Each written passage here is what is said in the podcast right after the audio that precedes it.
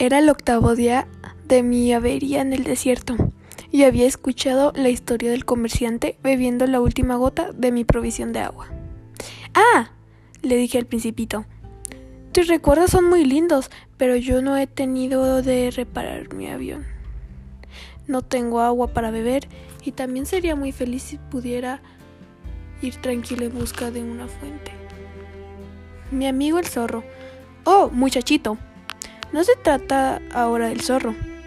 ¿Por qué? Porque vamos a morir de sed.